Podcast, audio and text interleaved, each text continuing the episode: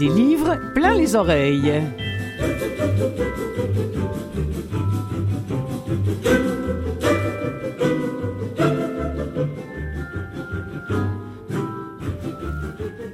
Noël approche à grands pas. C'est euh, tous les ans, moi, c'est la même chose. Quand on est au mois d'octobre et qu'il y en a qui me disent ah, dans, dans deux mois, c'est Noël, je fais puis là, ben, on, est à la veille quasiment, et puis c'est incroyable comment le temps peut passer vite. Clotilde Sey en votre compagnie pour euh, l'animation de cette émission des livres pleins les oreilles, qui, comme vous le savez certainement, je l'espère du moins, est consacrée aux livres audio. Vous savez, on me demande souvent quel livre audio je voudrais offrir en cadeau, et je réponds toujours la même chose, ce sont ceux que j'aurais voulu qu'on m'offre à moi.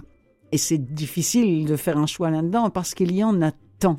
Vous pensez bien qu'à raison d'à peu près 10 titres par émission, c'est à peu près 1500 livres qui s'écoutent dont j'ai parlé et dont vous avez entendu des extraits depuis toutes ces années euh, que je vous accompagne à chaque semaine. Alors j'en ai quand même retenu quelques-uns parmi tous ces livres et tous ces auteurs que j'affectionne. Vous allez voir, c'est dans plein de genres différents, euh, policiers, aventure, euh, comédie, drôle, euh, émouvant aussi, beaucoup d'émotions là-dedans, mais vraiment des gens parmi les auteurs qui me touchent et dont les livres ont été enregistrés. Alors, j'ai retenu entre autres Roxane Bouchard pour sa trilogie policière gaspésienne euh, nous étions le sel de la mer, c'est le, premier, c'est celui que, que j'ai retenu. J'ai retenu pour vous Mylène Paquette pour l'aventure et pour la résilience alors qu'elle a traversé l'Atlantique sur sa modeste embarcation. J'ai retenu Sylvie La Liberté pour, ben pour l'émotion à l'état pur d'une jeune femme-fille qui se raconte. Et puis, si le temps me le permet, Catherine Trudeau pour le rire spontané que sa Bérénice euh, m'offre et nous offre et je l'espère vous offrira. Côté français, en seconde partie, euh, les mots de Delphine de Vigan parce que ce sont des mots qui vont, qui vont droit au cœur. Et puis aussi euh, quelques mots extraits du petit Nicolas. Et c'est justement le petit Nicolas euh, qui, va, qui va passer Noël avec ses parents. Euh, c'est absolument irrésistible. Ça me, fait, ça me fait toujours beaucoup rire. J'en ai un autre, il me semble. Et puis, c'est pas celui qui est indiqué sur ma feuille de route, mais je vais vous le trouver. Ah oui, ça, ça c'est super mignon. Je vais passer pour un vieux con et autres petites phrases qui en disent long. C'est du film Philippe Delerme et c'est absolument ravissant. Bon, on finira avec deux nouveautés, deux nouveautés qui s'offrent très très bien à Noël. Euh, le Fléau, le volume 2, et j'ai enfin un extrait intéressant à vous faire entendre, et puis le petit dernier de Ken Follett, ça aussi, ça s'offre très bien en cadeau en audio, Les armes de la lumière.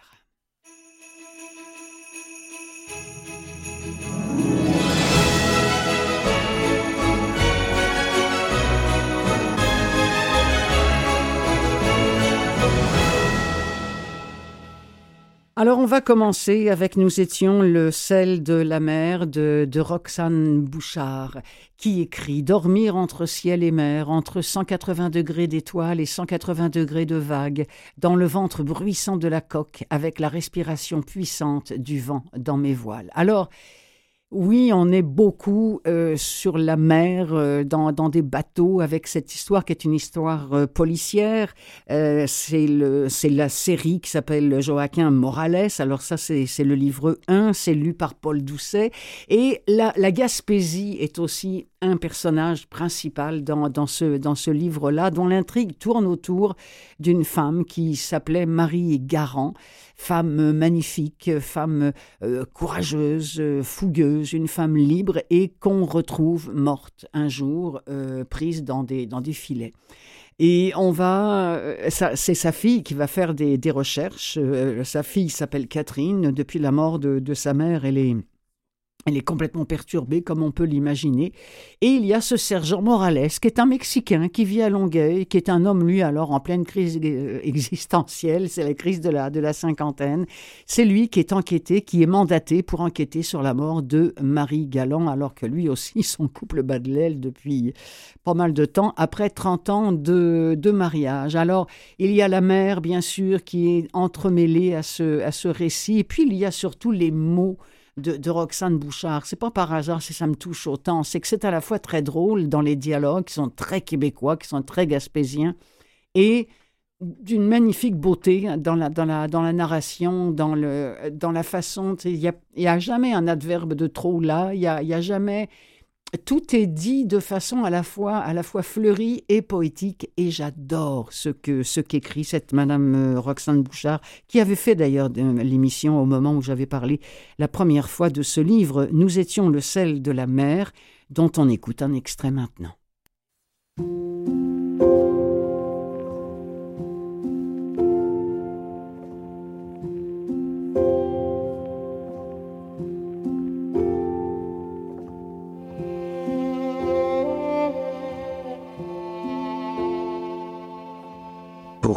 Ai-je l'impression, Catherine, que vous n'allez pas bien?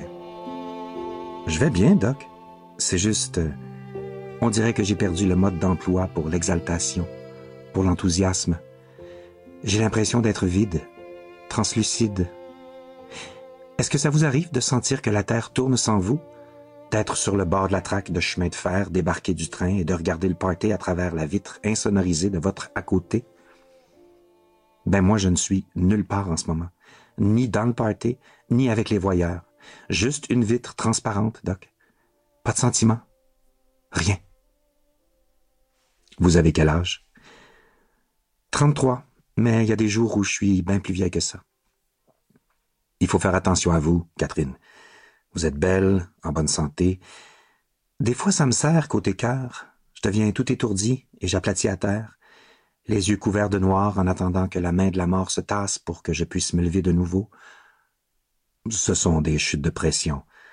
Vous en avez régulièrement? Non, mais ça pourrait arriver plus souvent. J'ai le cœur qui trouve ça lourd. Dans ce temps-là, vous pouvez vous coucher au sol, les jambes remontées contre un mur, ça ira mieux. Et pour le reste, qu'est-ce que je fais? Le reste? Oui, les nouvelles d'horreur à la télé, la mort de ma mère, les plantes qui fleurissent pas l'hiver, la météo de merde, les humoristes pas drôles, les pubs obligatoires, les politiques niaiseuses, les films qui se tirent dessus, le ménage pas fait, la poussière des jours, le lit froissé et les restants réchauffés qui collent au fond de la poêle. Je fais quoi avec ça? Il a soupiré. Il devait être là de sauver la vie d'emmerdeurs comme moi qui ne savent pas quoi faire de leur existence et lui gaspillent ses miracles. Qu'est-ce que ça donne de prescrire des antibiotiques à un type grippé s'il va se pendre la semaine d'après? Ça fait combien de temps que votre mère est morte, Catherine? Quinze mois. Je m'étais dit qu'à la mort de mes parents, je partirais. J'avais navigué les lacs pendant des années, hissé les voiles sur tout l'ouest intramuraux de Montréal, et je rêvais de la mer. Je voulais voir la Gaspésie, ouvrir le fleuve, me recroqueviller dans la baie des Chaleurs, hurler vers l'Atlantique. J'avais toutes les raisons de partir. J'avais même reçu dernièrement une lettre postée de Key West qui me donnait rendez-vous dans un petit village de pêcheurs gaspésiens. Je savais que pour régler mon histoire, il me faudrait commencer par aller là. Mais le courage me manquait et j'empilais les saisons en strates grises sur les étagères de mon condo très zen. Ça donnait quoi de vouloir, de rêver, d'aimer? Je ne savais plus. Envers et malgré moi, j'avais l'émancipation indécise et je guettais, immobile, les trottoirs qui filaient leurs craques sous les pas des passants. J'étais marin à terre, cale sèche et sans voile, les cités de plomb.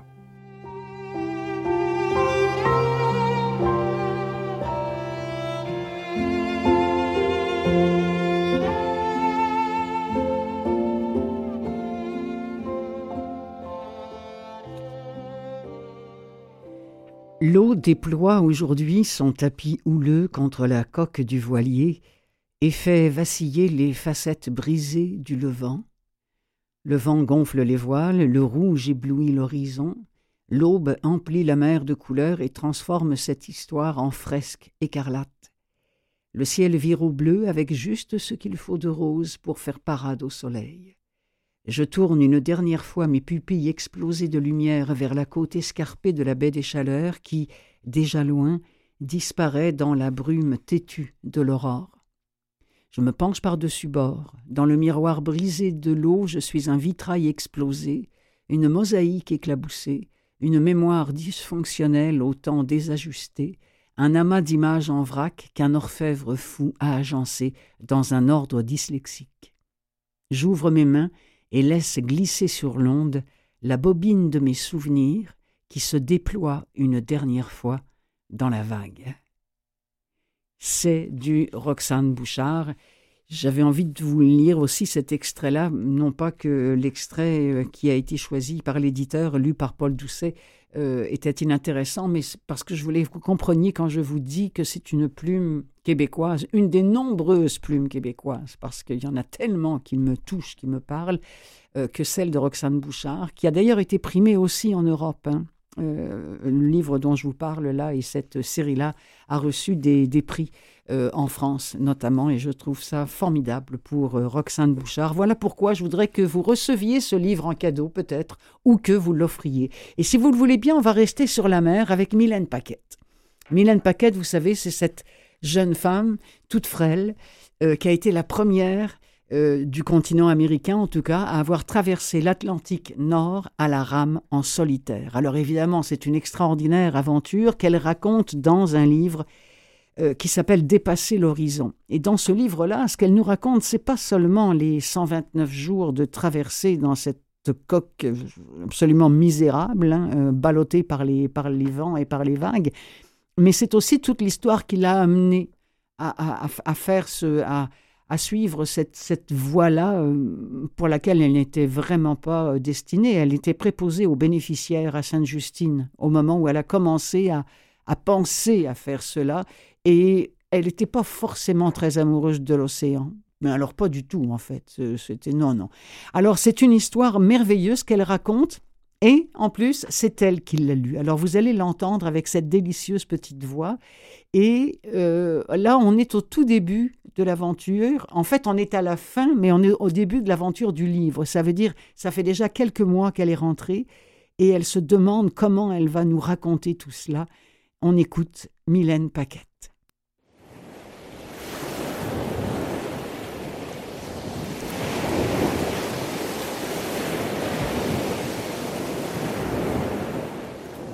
Je ferme les yeux pour mieux appartenir à la mer. Même si j'entends le fracas des vagues, même si le vent qui souffle sur mon visage me rappelle l'océan, la mer devant moi n'a rien de celle que j'ai connue l'an dernier. Ici, l'eau est froide, beaucoup plus froide. En m'installant pour méditer sur les rochers ce soir, je tentais de renouer avec la mer pour reconnaître ce qui m'a attiré chez elle. Je croyais qu'en ayant les pieds dans l'eau, du moins je pourrais reconnecter avec son essence. Je suis triste de ne pas la reconnaître. Il n'y a rien ici pour me confondre. Nous sommes le 24 juin 2014 et je m'apprête à écrire mon livre. Je me suis installée dans un petit chalet à Matamec tout près de la plage qui donne sur le golfe du Saint-Laurent. J'ai trouvé cet endroit aux abords de la mer pour qu'elle puisse m'inspirer. Je suis seule, sans aucune connexion possible, encore plus débranchée que je ne l'étais sur l'océan. J'ai le vertige à revoir les dernières années de ma vie et les événements qui m'ont porté jusqu'à l'océan et jusqu'ici. Je frissonne à penser que je vais revisiter chaque moment, chaque émotion, chaque étape de ma préparation et surtout chaque méridien entre l'Amérique et l'Europe. J'ai peur de regarder derrière et d'assumer le temps qui s'est écoulé depuis. Pour m'encourager à descendre de mon Hermel, huit mois plus tôt, je nous avais promis, à la mère et à moi, que mon débarquement ne serait qu'un voyage sur Terre et que je la retrouverais bientôt. 225 jours plus tard, c'est mon premier moment avec elle. C'est aussi la première fois que je prends un temps d'arrêt, un moment pour réfléchir. Réfléchir au comment et au pourquoi réfléchir à un océan de souvenirs, ceux impérissables, ceux qui m'inspireront à partager mon histoire avec les vagues, mon histoire avec la vie. Je sais que je manque de courage pour débuter. Par où commencer? J'ai toujours aimé les petits espaces. Du plus loin que je me souvienne, mes premiers contacts avec la solitude remontent au chalet de mes grands-parents. À cinq ans, grand-papa m'a fait découvrir la chasse à l'ours. Derrière leur joli chalet vert pomme, il y avait cette vieille cache de bois toute défraîchie. Je me souviens d'avoir demandé à grand-papa à quoi elle avait servi. Avec toute l'intensité qu'on lui connaissait, il m'avait raconté qu'autrefois, des chasseurs attendaient cachés à l'intérieur avec leurs carabines. Ils y passaient des journées entières à attendre qu'un ours se présente. Ils vivaient là, enfermés, patients. Grand-papa m'avait installé à l'intérieur de la boîte de bois qu'il appelait la cache à chasse à l'ours.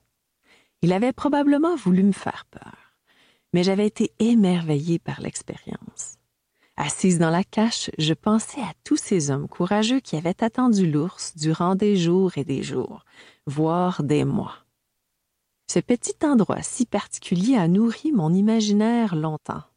Je savais que, pour vivre avec la nature, il fallait faire concession d'espaces confortables et spacieux.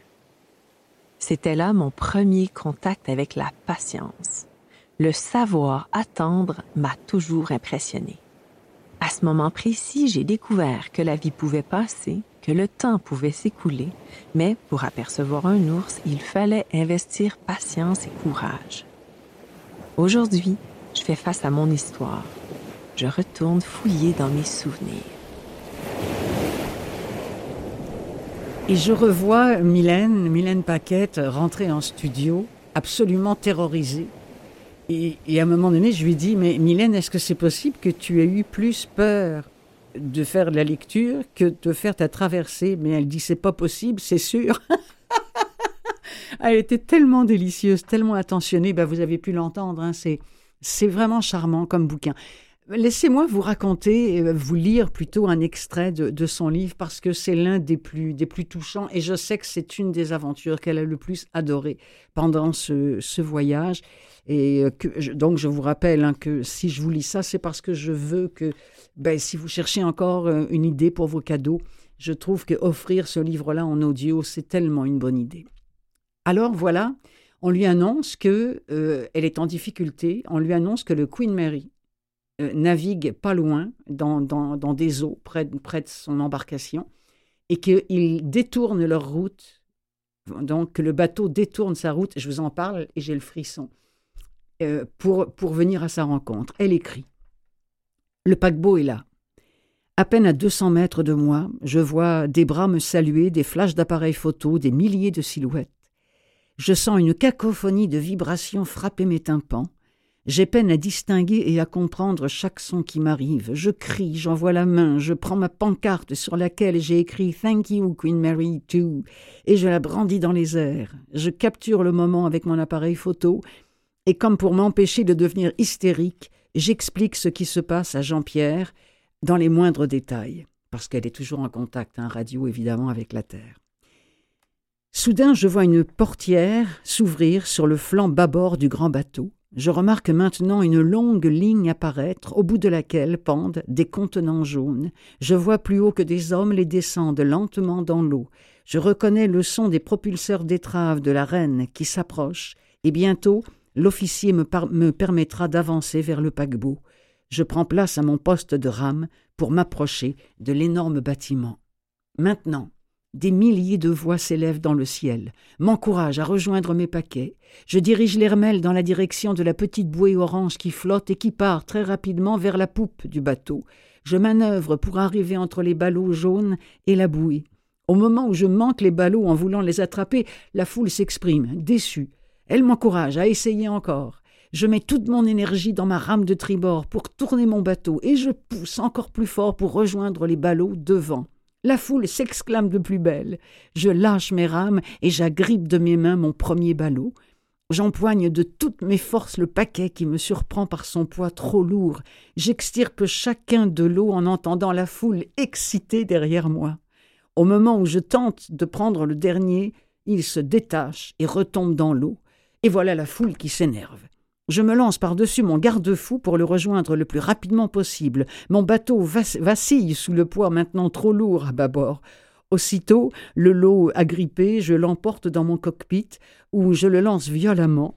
Après quoi je lève les bras au ciel en signe de victoire, des cris jaillissent de la reine des mers pour répondre à mon geste, ainsi que des sifflements et du tapage, des gens scandent mon nom, je suis transporté par une vague énorme de célébration. Je crie, je pleure et je ris en même temps, je me sens ému, touché, saisi d'une envie folle de tous les embrasser et de les prendre dans mes bras.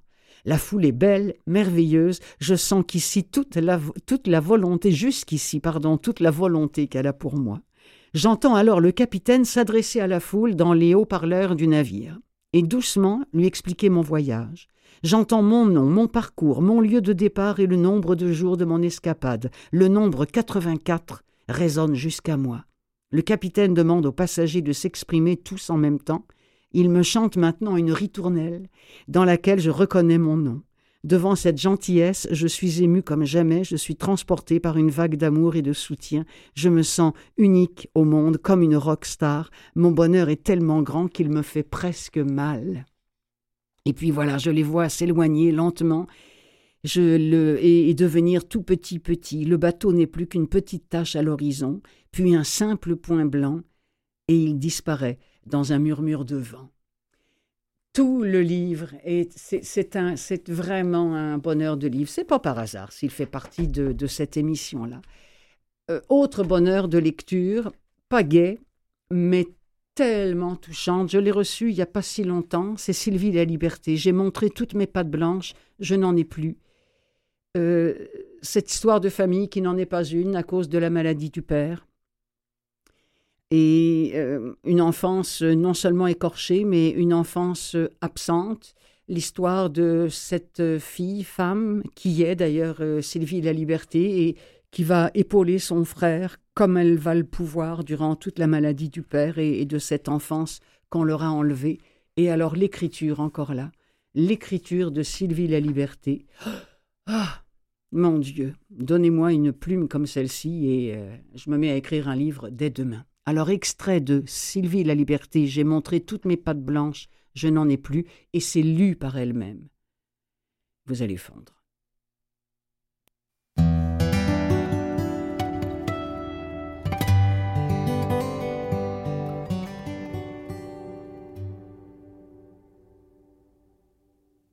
À l'époque et probablement encore aujourd'hui, nommer l'innommable ne fait pas partie des tâches d'une maman.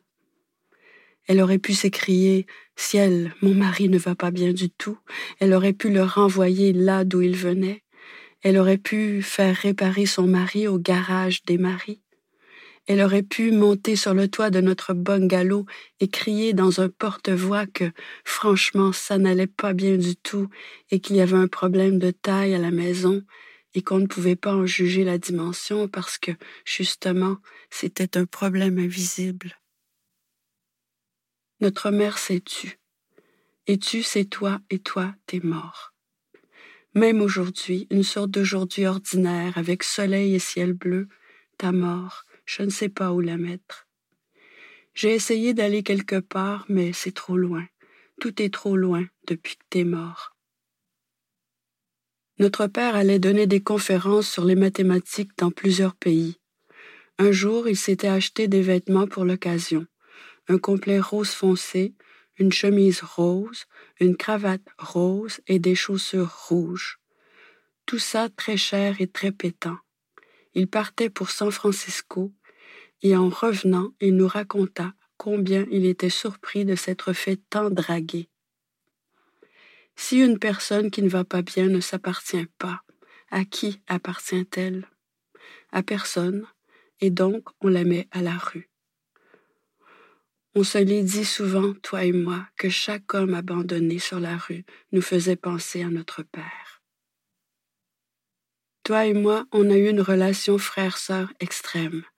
Normalement, un frère et une sœur, ça mais pas tant que ça.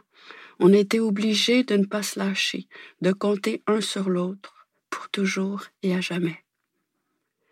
Toi et moi, enfermés dans notre petite enfance, j'ai fait la grande sœur et toi le petit frère courageux. Une grande sœur, c'est ridicule. Je le vois bien sur les photos, avec ma sacoche de petite madame accrochée à mon coude plié. Tout faire l'un pour l'autre avec nos petites forces d'enfants. Mais il y avait tant d'embûches, des embâcles d'embûches. On a eu un père volant qui faisait des arabesques dans le ciel. On a vu notre père voltiger au-dessus de la table de cuisine et réciter des formules magiques de mathématiques. un père théorique qui s'envolait sous nos yeux ébahis. On a été éberlués à jamais, interdit. Une fois devenus adultes, toi et moi, on n'arrivait pas à y croire qu'on était vivant. C'est difficile de vivre quand on n'est pas certain d'exister. C'est le problème des survivants. La surprise constante et à chaque jour est devoir essayer de vivre plutôt que de vivre.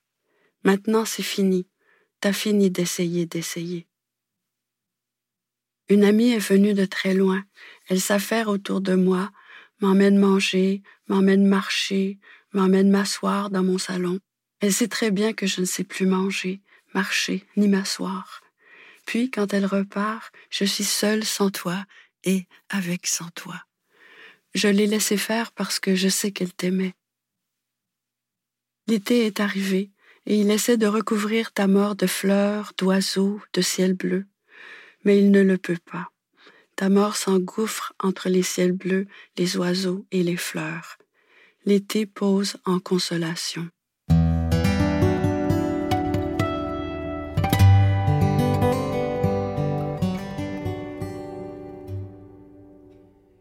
Et je suis chaque fois complètement bouleversée, euh, et par ces mots, et par,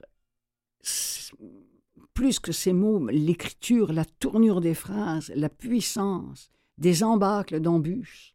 C'est incroyable, enfin, c'est... Et puis alors, la, lecture, euh, Mathieu en régie me disait, mais il n'y a, a pas un comédien ou une comédienne qui pourrait reproduire cette façon de lire comme cela. Et je lui disais non, mais surtout je, pense que c'est une voix qui est, qui est chargée encore de, de cette enfance anéantie dans, dans, un corps adulte, quoi. Et euh, c'est à tel point que oh, j'avais prévu en, lire un autre petit passage, mais non, j'abandonne l'idée parce que je veux vous laisser sur la voix de, de mon amie Sylvie La Liberté et, euh, et sur cet extrait-là. Et euh, d'ailleurs, je vous laisse là-dessus pour cette première demi-heure. On se retrouve euh, en seconde demi-heure avec d'autres livres euh, qui nous viennent d'Europe pour, c'est ça, d'autres choix que j'ai à vous, d'autres choix. D'autres pistes de cadeaux que j'ai à vous proposer pour ce Noël qui arrive. Et pourquoi pas en livre audio? Hmm.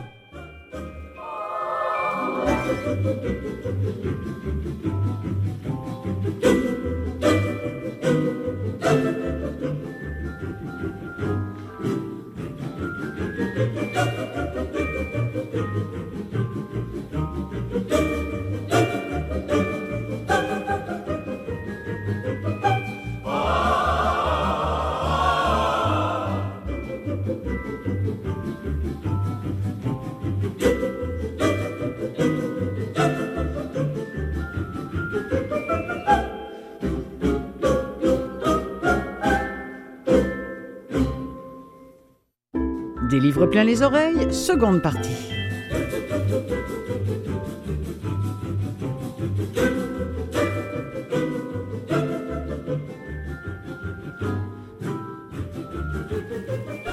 Je m'aperçois que j'étais tellement bouleversée par les mots de Sylvie La Liberté que j'ai oublié de vous redonner le titre du livre, parce que si vous avez envie de l'acheter pour l'offrir en cadeau, en livre audio, le moins que je puisse faire, moi, et c'est mon rôle, c'est de vous redonner le titre. Alors le titre en question, c'est J'ai montré toutes mes pattes blanches, je n'en ai plus. Vous trouvez ça euh, très facilement sur les catalogues de livres audio, surtout le catalogue Nara, voilà, qui distribue ici tous les livres qui sont faits dans la francophonie.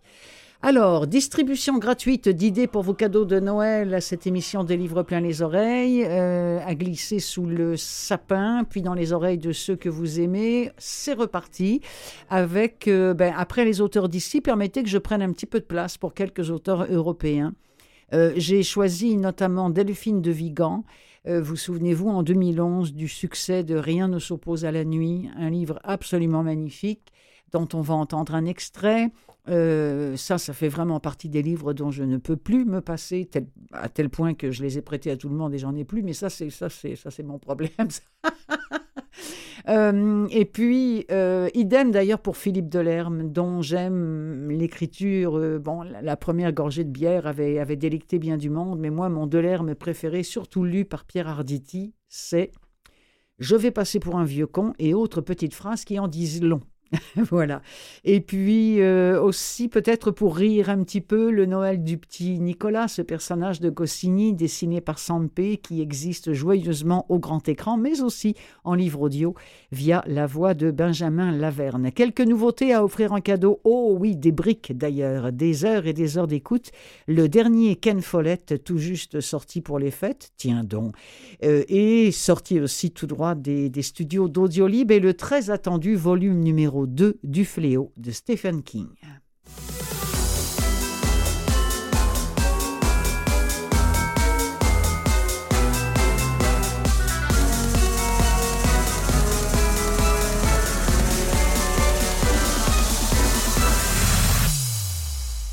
Ma famille incarne ce que la joie a de plus bruyant, de plus spectaculaire, l'écho inlassable des morts et le retentissement du désastre.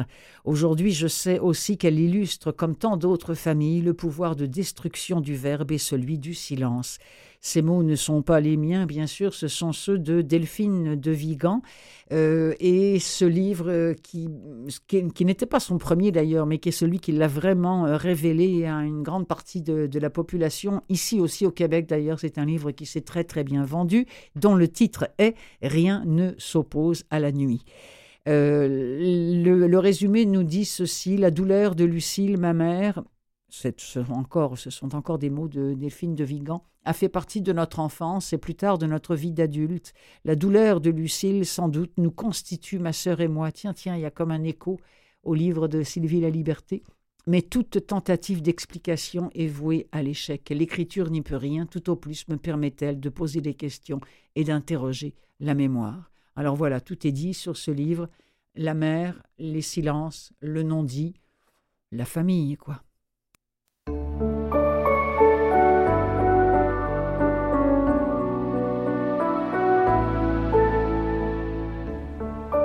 Cours des derniers mois, les événements qui me concernaient s'étaient singulièrement précipités et la vie, cette fois encore, fixait la barre trop haut. Ainsi, me semblait-il, le temps de la chute, n'y avait-il rien d'autre à faire que bonne figure? Ou bien faire face, quitte à faire semblant? Et pour cela, je sais depuis longtemps qu'il est préférable de se tenir debout que couché, et d'éviter de regarder en bas. Dans les mois qui ont suivi, j'ai écrit un autre livre sur lequel je prenais des notes depuis plusieurs mois. Avec le recul, j'ignore comment cela a été possible. Si ce n'est qu'il n'y avait rien d'autre, une fois que mes enfants étaient partis à l'école, et que j'étais dans le vide, rien d'autre que cette chaise devant l'ordinateur allumé.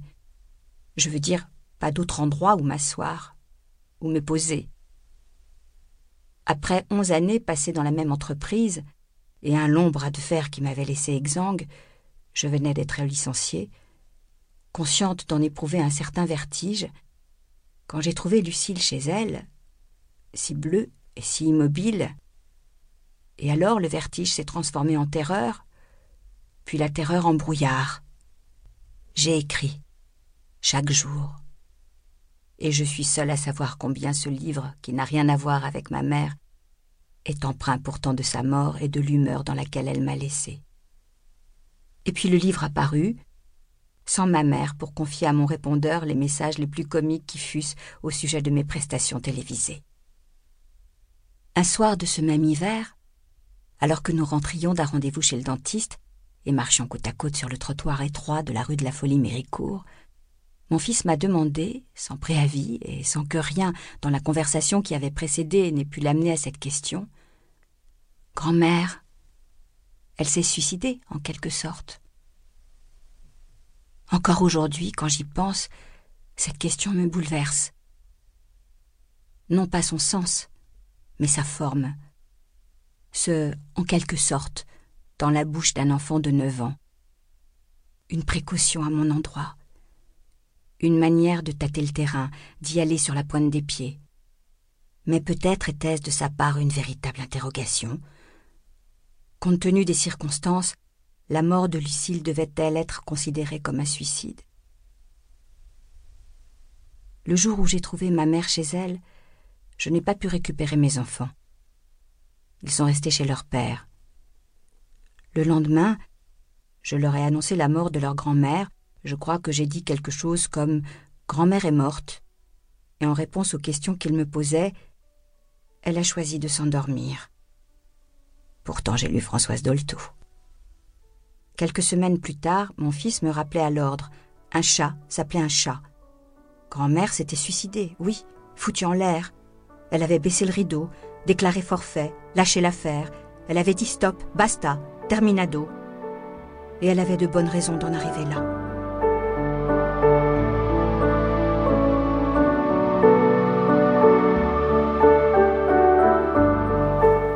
J'imagine que vous comprenez pourquoi ces livres-là font partie de ma distribution d'idées de, cadeaux. C'est euh, encore là, c'est cette écriture, et puis euh, c'est magnifiquement lu par Marianne Epin. Je rappelle le titre de ce livre que je voudrais que vous offriez, Rien ne s'oppose à la nuit, écrit par Delphine de Vigan. C'était sorti en 2011. Je vais passer pour un vieux con et autre petite phrase qui en dit long. C'est du Philippe Delerme, ça. Alors déjà, Philippe Delerme, c'est un régal au niveau des oreilles. Mais alors en plus, quand c'est lu par Pierre Arditi, euh, qui est un comédien français très reconnu, bon, évidemment pour ses nombreux rôles, mais aussi pour sa voix, parce qu'il a une voix tout à fait spéciale, il a une diction aussi tout à fait spéciale, euh, qui n'appartient qu'à lui. Alors, ben, écoutez, ce sont, vous savez, ce sont toutes ces petites phrases il, les, dissèque, dont, par exemple, cette phrase qu'on peut entendre au, détour d'un entre la poire et le fromage. Oui, oh bah, je vais encore passer pour un vieux con, mais alors il, dissèque comme ça toutes sortes de, petites phrases. Et ben, c'est fait à la façon de l'air, mais c'est absolument euh, délicieux. Je, vous allez en entendre euh, une ou deux comme ça, disséquées euh, finement par la plume de, Philippe Delerme et élue admirablement par Pierre Arditi.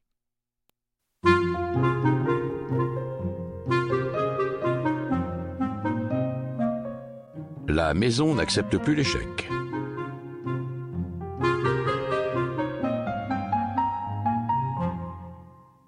Ils ont fait le maximum pousser la générosité jusqu'aux limites de l'inconscience. Ces derniers temps, ils n'étaient plus des restaurateurs, mais des prêteurs sans gage de convivialité bénévole. Ils ne faisaient pas les comptes. Le client est roi, tout ce qui leur importait, c'était de se dévouer sans trêve, de donner du plaisir, du réconfort, du bonheur peut-être, mais trop, c'est trop. On a usé et abusé de leur naïveté, de leur incommensurable humanité. Il était temps. Juste avant l'étranglement, ils ont eu un sursaut, douloureux. La défiance était si peu inscrite dans leur mode de vie, leur caractère, ils ont pensé mettre un écriteau. La maison n'accepte pas l'échec. C'était cruel, bien sûr.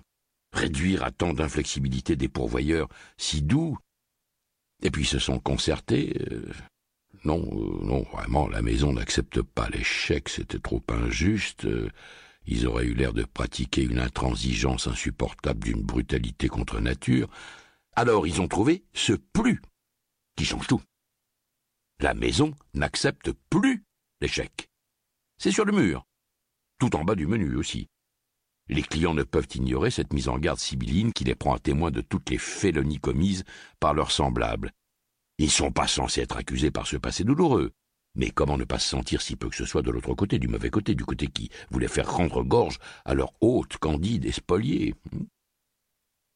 D'ailleurs, ce ne sont pas les individus qui n'acceptent plus l'échec, c'est la maison. La maison, ce havre chaud, cette entité protectrice chargée d'hérédité, au moins d'une volonté tutélaire, empreinte d'une dignité qui dépasse de loin les enjeux financiers, la maison, donc, a été outragée dans sa pérennité débonnaire. Elle reste ouverte, continue d'assurer son sacerdoce, héroïque et brave comme une veuve qui poursuivrait sa marche en claudiquant, écartant d'un geste magnanime tous les bras secourables. Simplement, sans se faire plaindre, qu'il lui soit permis de suggérer un peu tout ce qu'elle a su endurer.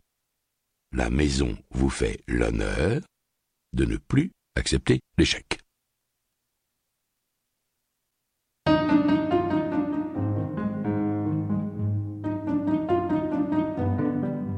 C'est moi.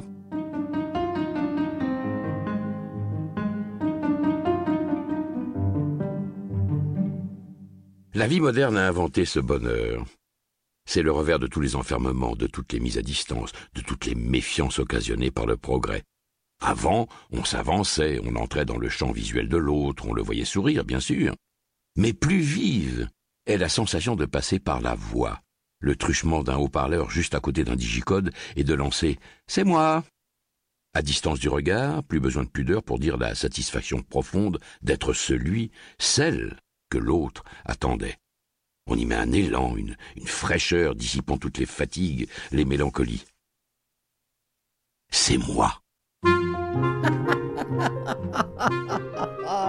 ça me fait rire, j'adore ça, cette écriture, cette lecture. Je vais passer pour un vieux con. Et autres petites phrases qui en disent long à offrir à Noël, à mon sens, écrit par Philippe Delerme et lu par Pierre Arditi. Oh, le petit Nicolas. Vous savez, ce, petit bonhomme qui a été inventé par René Goscinny, qui a été dessiné par Sampé, qui existe euh, au grand écran maintenant et qui existe en livre audio lu par Benjamin Laverne. Et là, on va entendre ce petit bonhomme qui, fait, qui va adresser sa lettre au, Père Noël. Euh, vous, allez l'entendre, mais il, il suggère au Père Noël des cadeaux à offrir à ses copains. Alors voici un extrait de Le petit Nicolas, c'est Noël, lu par Benjamin Laverne.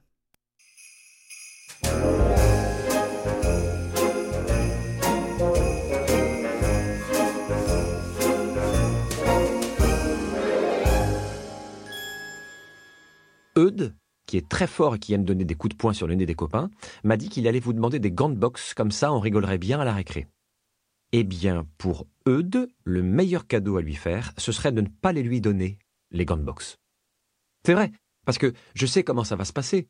Eudes viendra avec ses gants, il va se mettre à donner des coups sur nos nez, alors nous, on va saigner, on va crier, et le surveillant va venir, il va punir Eudes, et nous, ça nous embête quand un copain a une retenue. Alors si vraiment il faut que vous les donniez à quelqu'un, les gants de boxe, donnez-les plutôt à nous.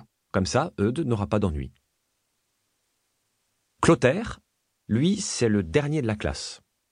Quand la maîtresse l'interroge, il est toujours privé de récré, et quand on donne les livrets, ça fait des histoires chez lui, et il est privé de cinéma, de dessert et de télé.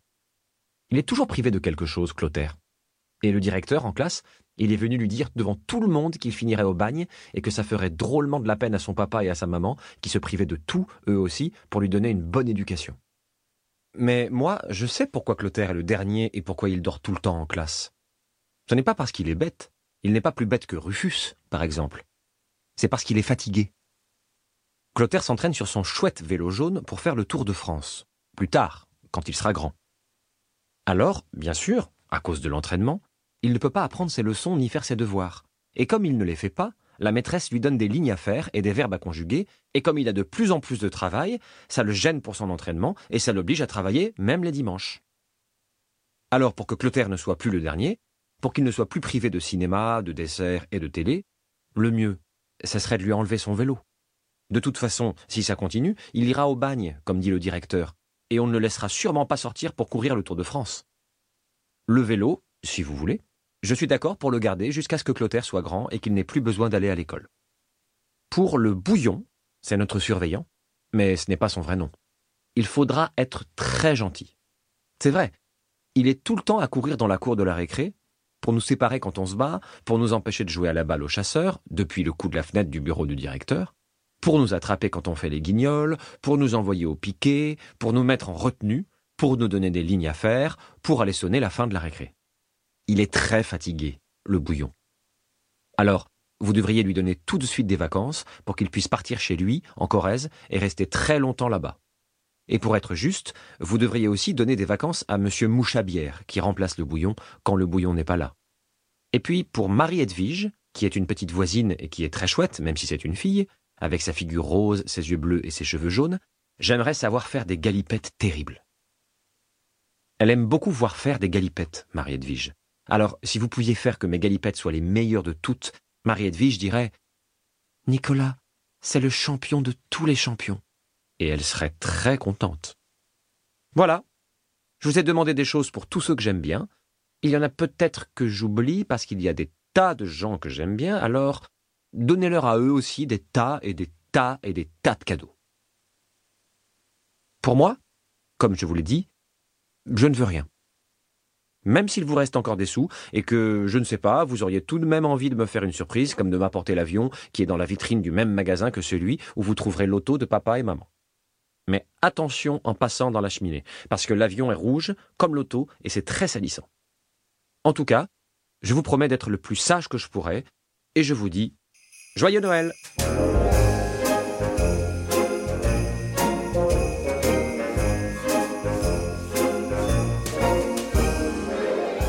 Mignon, non Adorable. Voilà euh, quelques idées à mettre sous le sapin de, Noël.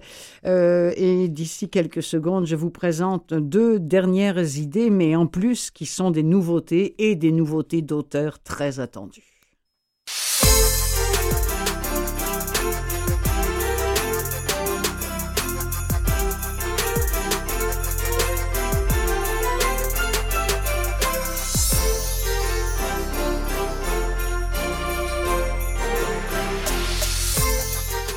Alors voilà que Ken Follett en va entraîner son lecteur pour la dernière fois à Kingsbridge. On est en plein 18e siècle, au cœur d'une révolution industrielle qui va laisser personne indemne.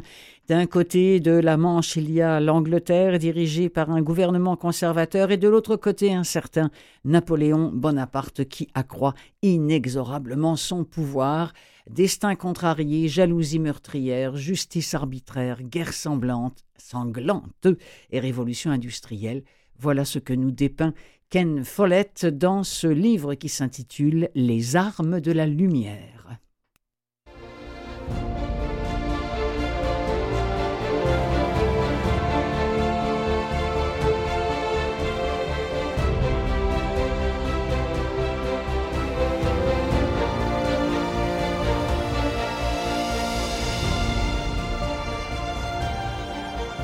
Jusqu'à ce jour, Sal Clitheroe n'avait jamais entendu son mari pousser un tel cri.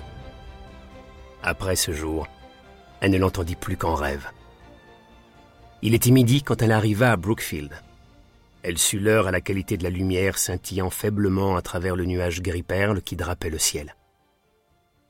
Le champ couvrait quatre arpents de boue, une surface plane longée d'un côté par un petit torrent et par une colline basse à son extrémité sud.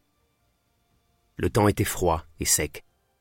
Mais il avait plu pendant toute une semaine et la terre détrempée collait à ses souliers fait maison, cherchant à les lui arracher des pieds tandis qu'elle traversait les flaques à grand-peine au milieu de gerbes d'eau.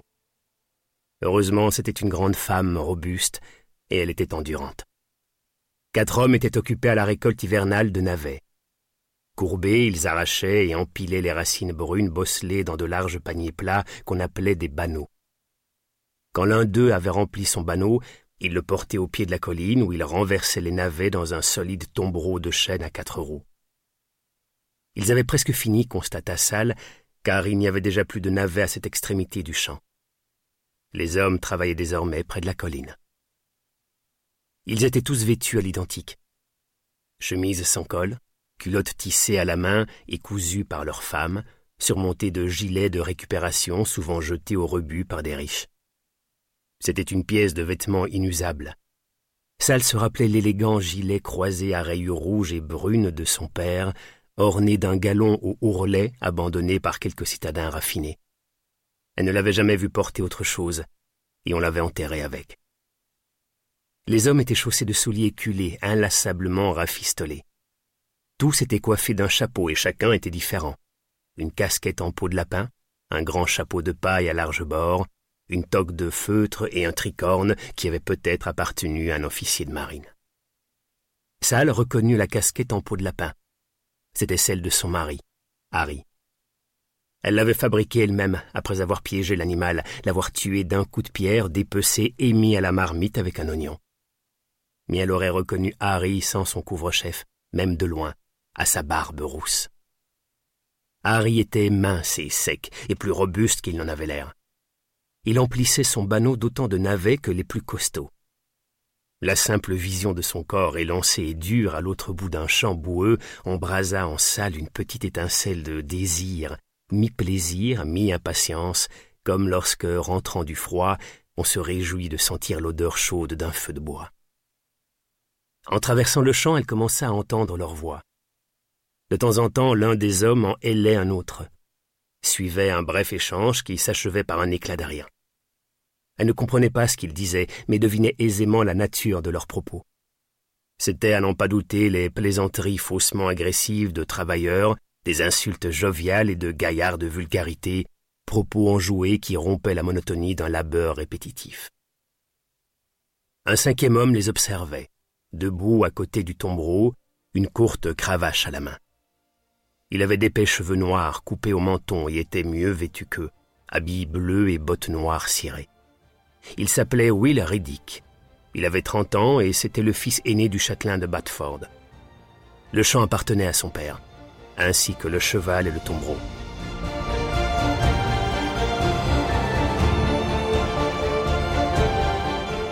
C'était lu par Steve Driesen, Les armes de la lumière. C'est la nouveauté de Ken Follett. Autre gros bouquin qu'on attendait, le volume 2 du Fléau de Stephen King, euh, lu par Philippe Solier. Et je suis contente parce que la première fois que je vous en ai parlé, je vous ai pas diffusé d'extraits parce que les extraits bah, correspondaient à rien. Quoi, je veux dire, c'est, Alors que là, j'en ai trouvé un Hein bon, vous savez ce que c'est, hein c'est, le bouquin qui part d'une banale épidémie de grippe. Tiens, tiens, tiens, quand soudain les cadavres se comptent par milliers, les villes se transforment en charniers, et puis, et puis évidemment, c'est le grand livre, la grande Bible de Stephen King, du bien contre le mal. On en écoute un extrait.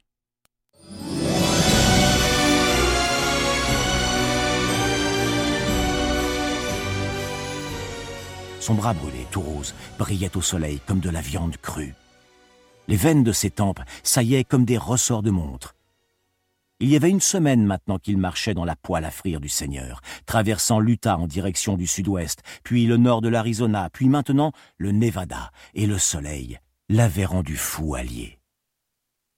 Dans sa danse, il chantait un chant monotone, les mêmes mots sans cesse répétés sur un air qui avait été populaire du temps qu'il était à l'asile de terre haute, une chanson d'un groupe de noirs, Tower of Power, une chanson qui s'appelait Down to the Night Club.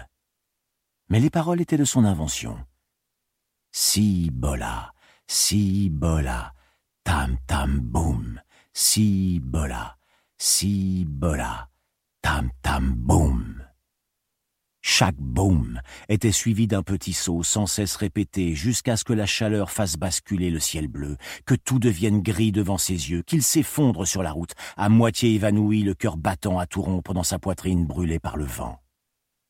À bout de force, l'écume aux lèvres, grimaçant, il rampa jusqu'à la camionnette renversée et s'abrita à l'ombre qu'elle jetait sur le sable, grelottant dans la chaleur, haletant. Si bola, croit Salom Tam, tam, boum. Avec sa griffe qui avait été autrefois une main, il prit la gourde qu'il portait en bandoulière et la secoua. Elle était presque vide. Aucune importance. Il boirait ce qui restait, jusqu'à la dernière goutte, puis demeurerait là allongé, jusqu'à ce que le soleil baisse, et continuerait alors sa route jusqu'à Cibola, la cité légendaire. Ce soir, il boirait aux fontaines d'or de la ville, à ces fontaines toujours jaillissantes, mais pas avant que le soleil ne baisse.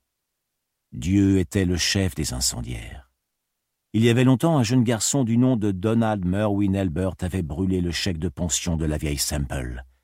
Ce même garçon avait mis le feu à l'église méthodiste de Pottenville, et s'il était resté quelque chose de Donald Merwin Elbert dans toutes ces flammes, ce reste avait sûrement brûlé dans le brasier des réservoirs d'essence de Gary dans l'Indiana. Plus de neuf douzaines de réservoirs qui avaient sauté comme de gigantesques pétards.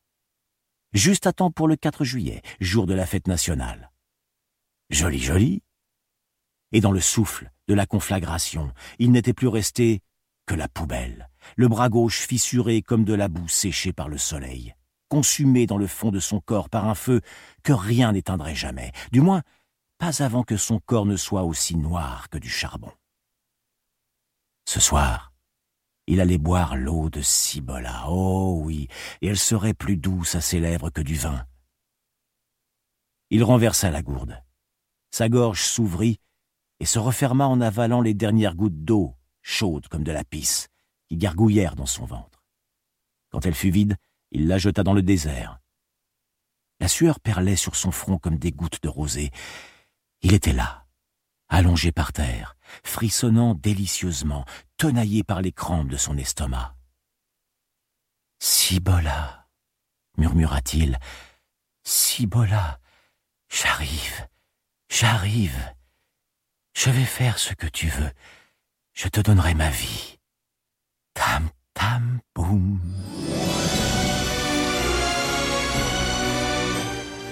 Le Fléau, volume 2, ça a été produit par Audiolib. C'est d'ailleurs sur ce catalogue d'Audiolib et sur tous les autres que je vous recommande d'aller vous plonger peut-être pour faire vos cadeaux de Noël. Les autres, eh bien, pourquoi pas Nara ou encore euh, Vues et Voix Livre Audio ici au Québec ou en France, vous avez les catalogues en outre d'Audiolib. Vous avez ceux de Gallimard, de Lizzie ou encore Boucle d'oreilles qui est un merveilleux site également où trouver des livres audio sans parler évidemment de l'inévitable Audible, mais eux, ils ont même plus besoin de publicité.